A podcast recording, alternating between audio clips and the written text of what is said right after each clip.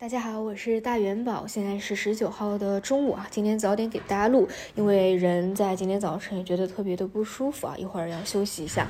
然后今天的市场呢，依旧是比较低迷啊，持续的下跌，接近四千家的跌幅。这一点呢是非常符合我们两周前就做出的一个预期啊。当时就说了，三千两百二十点附近接近于一个头部区了，向上的空间呢是不大的，所以以兑现为主啊。你回过头来看，其实是持续的一个下跌通道啊啊，之前。呢，可能很多人会觉得啊，政策逐步的转向，能够去期待一波大行情。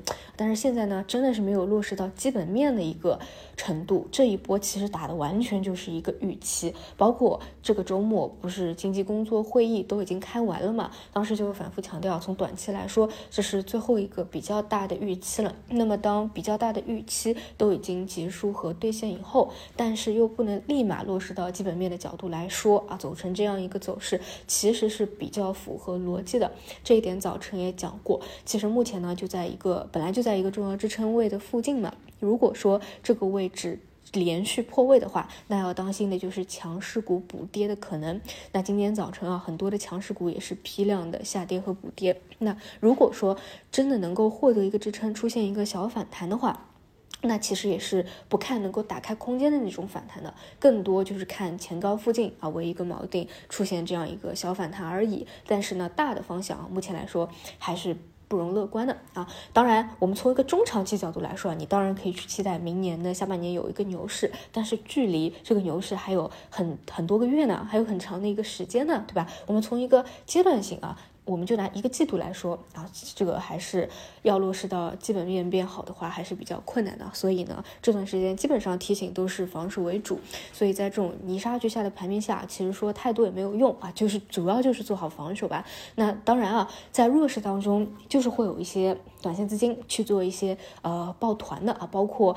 这个十二月底了嘛，快，这也是一个法定的炒腰日啊。这个每年基本都是要制造一个妖股，对吧？那这种就另说啊。如果比如说你是上周五有去低吸核心消费去博弈它一个回流的，那你应该看到今天的像西安饮食啊、黑芝麻啊表现还是不错的啊，可以说是一个活口。那你可以去适当的保留这个仓位啊，再去搏一下能不能够继续。当然，如果求稳的话，像这种断板啊。啊，或者啊破红盘啊，都可以进行兑现的一个动作啊，这个看大家的风险偏好，这种活口啊，当然还是可以去持有的。但是其他大部分啊已经出现补跌的啊，那一定是去弱留强啊，在这种环境当中，你肯定是不能够跟趋势作对的啊。那么再说回下午和明天嘛，啊，你现在也有看到啊，指数跌多了，总归也会有一些小反弹的啊。但不管怎么说啊，三千一百四十五、三千一百五十点附近啊，这就是一个重要的支撑位。